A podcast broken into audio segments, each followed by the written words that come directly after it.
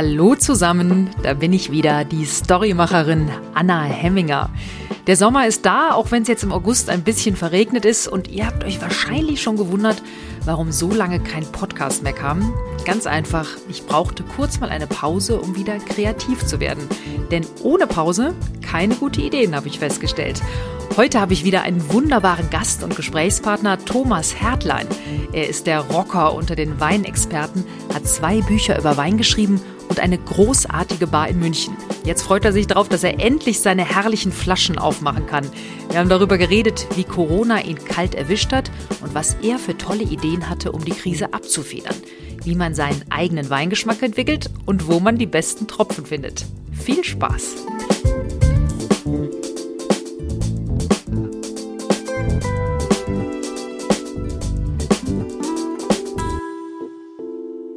Also heute bin ich bei einem Heiligen und zwar bei dem Weinheiligen Thomas Hertlein. Er wird auch als lebende Weinkarte beschrieben, ob uralter Bordeaux, seltener Pinot oder auch ein spritziger Champagner.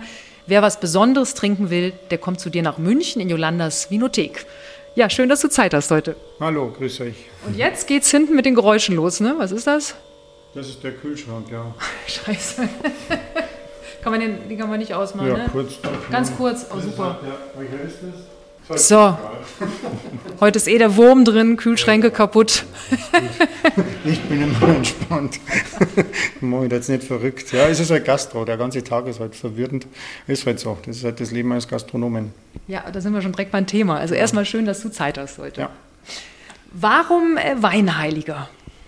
Gibt eigentlich gar keinen Grund. Also wir haben halt irgendwie, das hat ja damals im Las Zappa, wo ich da schon war, die lebende Weinkarte, hat ja einer mal von Comiczeichnern so eine Karikatur von mir gemacht, mit so einem Heiligenschein drauf und, und äh, ich weiß nicht, ob es durch das entstanden ist, aber irgendwann habe ich dann halt, äh, einen Namen braucht für die Videos, für diese Figur und dann hat man gesagt, okay, nehmen wir halt Weinheiliger. Hat man nichts dabei gedacht und dann ist mir das halt durch diesen Erfolg geblieben. Also Videos, du meinst die YouTube-Videos, Genau, wo du Wein. Wo wir für Beef damals gemacht haben und da habe ich nicht gedacht, dass die so hochgehen, die Klicks. Ich habe mir da nichts dabei gedacht damals. Und dann haben die da 50, 80.000 Klicks gehabt. Und dann war halt der Weinheiliger überall, wo ich hin bin. Dann hat es auf einmal geheißen, der Weinheiliger. Und ich, hm, ja, muss man halt erst mal zurechtkommen damit. Ja. Genau. Ja. Du hast, äh, genau, in diesen Videos hast du Wein einfach unprätentiös erklärt. Ja, Genau. so wie ich es halt immer mache, ganz einfach aus dem Bauch. Also wie der Metzger sein Fleisch äh, erklärt. Auch nicht irgendwie dieses Schwierige halt, dass die Menschen das halt auch verstehen. Also finde ich halt wichtig, dass man es einfach halt wie Kinder bei Dings da ja, also erklären. So sollte man Wein erklären. Du kennst dich ja aus mit Wein, du bist leidenschaftlicher Wirt. Wie war das die letzten Monate, ja fast schon das ganze letzte Jahr ohne Gäste? Ja, es war schon komisch. Also wie gesagt, der Anfang war ja ganz schlimm. Also wir haben ja Jolanda, war ja vorher Schönfärber, wir haben ja renoviert zwei Monate, dann haben wir aufgemacht zwei Wochen und dann haben sie uns zugesperrt. Und dann bin ich am ersten Tag schon hier gestanden und im Auto gesessen und echt gedacht, jetzt kriegst du eine Attacke, weil es mir echt nicht gut ging. Und dann äh, ist aber mein Nachbar gekommen, der Hakan, der Friseur, und dem ging es noch schlechter. Und dann habe ich mein Kind angeschaut und habe gesagt, okay, wir müssen halt irgendwas machen. Und dann haben wir gesagt, okay, dann versuchen wir halt, wenn wir schon was machen, anderen nur zu helfen und haben halt dann dieses Retterpaket gemacht. Für den Wein entworfen relativ schnell und haben wir gedacht, dass man halt ein bisschen um die Runden kommt und dann ist das aber sofort gut gelaufen, also, dass wir schon fast die Weine nicht mehr hinterhergebracht haben. Genau, beschreib mal dieses Weinpaket. Du hast dann äh, dir ausgedacht, du hast einen großen Weinkeller, du hast tolle Weine, warum nicht Pakete schnüren? Wir haben ja da gedacht, wieso macht man nicht, also eigentlich hat ein Stammgast gefragt, einen Tag vorher, ob, er, ob ich ihm Wein machen kann, ein Paket so für daheim. Und dann haben wir nichts dabei gedacht und dann ist halt das wahrscheinlich durch das Ganze entstanden. Dann haben wir die ersten Pakete gemacht, haben gesagt, okay, was, was, wir machen nur gute Sachen, was verlangen wir? 120, 180, sechs Flaschen jeweils und nur super Sachen. Und haben das auch gemacht und dann war natürlich das auch sehr erfolgreich, weil die Leute gemerkt haben, wow, das ist richtig gut, haben viele alte Sachen reingepackt und dann haben die auch wieder nachbestellt. Also nicht aber welche, die haben vier, fünfmal bestellt, das Ganze. Und das hat dir so ein bisschen geholfen, auch über die Runden zu kommen. Das hat halt im Endeffekt, haben wir durch das unser Personal komplett durchzahlen können, weil das mit Kurzarbeit natürlich nichts mehr bleibt den Gastronomen. Also so ein, die Nachtzuschläge fallen weg, äh, die verdienen dann ja nichts mehr im Endeffekt, das darf man nicht vergessen. Deswegen sind ja jetzt auch ganz viele abgewandert aus der Gastro, glaube ich. Es ist ja momentan wahnsinnig schwierig, Personal zu kriegen. Aber du bleibst dabei. Ich bleibe noch dabei, ja. Ich wäre schon älter, nächstes Jahr wäre ich 50. Ich merke langsam, bremst es mich ein bisschen. Also der vierte Tag ist dann schon der fünfte. Aber ich mache es ja noch gern. Wie gesagt, mit dem ganzen Drumherum. Also ich liebe eigentlich meinen Job, deswegen mache ich es. Ich bin ja jetzt auch schon hier wieder und geht dann irgendwann in der Nacht. So Und was war halt. Dein erstes Gefühl, als jetzt die, die Wirtschaften wieder aufgemacht haben? Es war irgendwie ganz komisch. Irgendwie war es ja gar nicht mehr gewohnt. Da ist man aufgesperrt und dann war endlich wieder im Laden Platte auflegen und es ist halt doch anders irgendwie. Man fühlt sich dann erstmal wieder wie ein richtiger Gastronom. Vorher hast du dich halt, du hast halt einfach nur reagiert und gemacht. Und dann fühlst du das erste Mal wieder wie ein Wirt und die Leute bedanken sich direkt und so. Das ist halt dann schon das Schöne. Also das, was auch dazugehört zu dem Ganzen. Wie bist du zum Thema Wein gekommen? Hast du von deinen Eltern eigentlich auch äh, weintechnisch nee, irgendwas mit? Die Familie interessiert sich null für Essen und Trinken. Da bin ich der Einzige. Ich weiß auch nicht, wie das entstanden ist, aber äh, ich bin, glaube ich, auf die Welt gekommen, ich muss das machen. Also das ist wirklich so. Man merkt halt, man muss das einfach machen. Also das ist einfach was, das ist wie wenn man kochen muss. Ich koche ja auch leidenschaftlich gern. Und seit den Wein ab koche ich auch ganz anders, weil wie ich Kochlehre gemacht habe, habe ich einen Kopf über zusammengeschlagen und gesagt, oh Gott, oh Gott, was wird das? Aber und wenn du zufrieden bist, wenn du im Leben einfach angekommen bist, ich bin zufrieden mit meinem Leben, ich bin happy, so wie es ist, und dann kannst du das anders genießen, glaube ich. Du kannst einen Urlaub nicht genießen, wenn du total im Eimer bist. Du kannst auch keinen Yoga auf einem kaputten Körper, macht auch keinen Sinn. Das müssen die Leute lernen. Sie müssen locker lassen, einfach mal. Gab es da so ein einschneidendes Erlebnis, als du äh, Jugendlicher warst? Viele. Jetzt war ich mal in Sachen Genuss. Ich habe 88 Kochlehrer gemacht, das waren die ersten Sommeliers. Wir haben die ausgelacht als Köche. Das hat sich total bekloppt. Mit diesem Opuswein und alles und damals. Und wir haben uns kaputt gelacht über die, mit ihren teuren Weinen. Wir haben nur Bier und Spezi getrunken. Und dann irgendwann kam halt dieses, wo ich essen gegangen bin und gesagt habe, okay, ich bestelle jetzt mal so ein Brunello, weil ich angeben wollte. 80 Mark damals. Ich dachte, wow, schon teuer. Und dann habe ich gesagt, wow, das schmeckt aber irgendwie geil. Ich habe natürlich mit dem härtesten angefangen. Also ein Brunello in die 80er, 90er, das war natürlich wie wenn du in den Arm beißt und dein Blut leckst, so hat das geschmeckt. Also das war wirklich äh, sehr roh.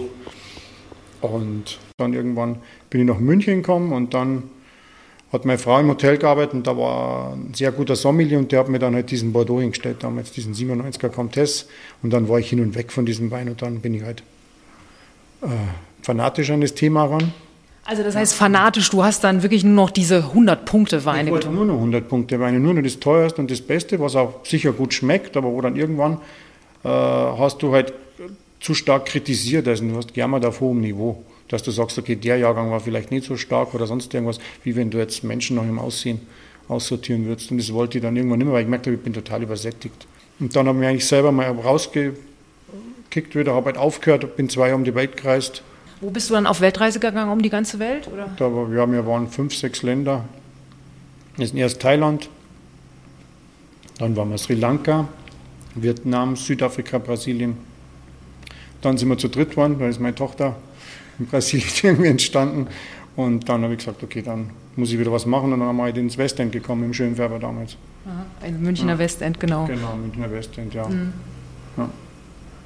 Was war so die Erkenntnis? Hast du dann auf dieser Reise auch äh, getrunken Wein oder hast du dann das Thema mal ein paar Monate ganz? Nee, eigentlich kaum. Also eher Bier dann, muss ich sagen. Man nimmt sich da mal ein, zwei gute Flaschen mit, wenn man dann wirklich Bock hat. Und ansonsten ist es meistens eh zu teuer oder zu warm, außer in Südafrika, das ist klar. Südafrika, da habe ich natürlich schon Wein. Aber wie gesagt, wenn die Family, da eine Frau dabei ist, dann will man jetzt auch nicht nur immer alle Weinläden abklappern wie früher, wie man das gemacht hat. Also da rennst du ja in jede Vinothek rein und merkst dann irgendwann, die Frau ist dann doch nicht so begeistert, sie macht es zwar mit, das ist wie wenn du in jeden Schuhladen mitgehen musst in Italien, dann hast du da irgendwann keinen. Ja, habe ich gelernt. Es wäre ja, wie gesagt, man wird ja irgendwann auch älter. Ja, und entspannter. Das ist das Gute an die alten Wirte, wenn sie nur da sind, dann sind sie eigentlich relativ entspannt. Oft ein bisschen krantig, aber sie sind entspannt. Ja. So sehe ich das. Aber ehrlich. Also alt bist halt, du ja noch nicht. Ja, aber das ist halt das Schöne an der Gastro auch, ja. dieses dann, wenn die nur da sind, die was länger machen. Ja. Weil viele schmeißen sie ja hin. Was ziehst du jetzt für Lehren aus der Krise? Wird sich die wie wird sich die Gastronomie verändern? Also ich gehe ja selber in die Digitalisierung ein bisschen. Wir machen ja jetzt Online-Shop, was glaube ich wichtig ist. Du musst ein bisschen flexibler sein. Und ansonsten habe ich viel gelernt. Ich habe gelernt, wie man verschickt. Man lernt ja was. Aus jeder Situation lernt man eigentlich was. Und wenn man das mitnimmt, glaube ich dann. Unverkrampft an den Wein herangehen, das ist ja dein Credo. Wie mache ich das denn, wenn ich anfange, mich mit Wein zu beschäftigen? Denken, einfach den Wein aufmachen und den Wein selber machen lassen. Und, und mal was ausprobieren. Einfach mal sagen, okay, man geht mal, wenn es zu stickig ist, geht man mal raus in oder in einen kühlen Raum und, und, du wirst sehen, der Wein schmeckt komplett anders. Und dann, wie man selber auch gelaunt ist. Oder ob man vielleicht mal Parfüm drauf hat und deswegen der Wein komisch riecht, kann ja auch sein. Wie entwickle ich denn meinen eigenen Geschmack? Das ranzutasten wie beim Essen. Wenn du jetzt Knoblauch nicht verträgst, dann isst du ihn ja eigentlich nicht. Und so sollst du die Säure auch behandeln, finde ich.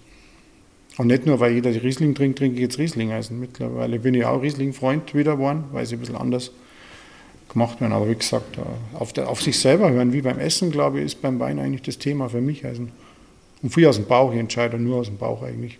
Ja. ja. Ja, Riesling ist bei mir total vorbei zurzeit, aber vielleicht ja. kommt es wieder. Kann ja mal sein. Ja, aber das ist ja genau das, was bei mir ist, weil die Leute immer sagen, du bist so und so und magst das und das. Das stimmt ja nicht, weil ich ändere ständig an meinen Geschmack. Also jetzt zum Beispiel jetzt muss ich nachts lang arbeiten, früh raus mit dem Kind. Also trinke ich sehr viel weiße Naturweine, weil die einfach blitzsauber sind und ich merke, dass ich besser aus dem Bett komme.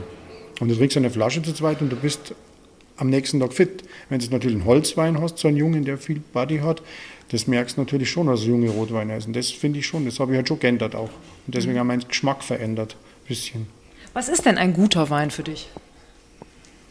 Der einfach rund ist, der zu mir passt wahrscheinlich. Der einfach in dem Moment auch, das merke ich dann schon eigentlich. Das kann man ja nicht erklären. Das ist wie wenn du ein Motorrad nicht fahren kannst.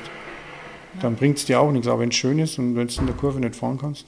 Was mich total fasziniert, ich war mal hier noch im Schönfärberhof. Ja, ja, da vorne, glaube ich, an der Ecke. Oder hier. das weiß ich halt ja. alles noch über Jahre.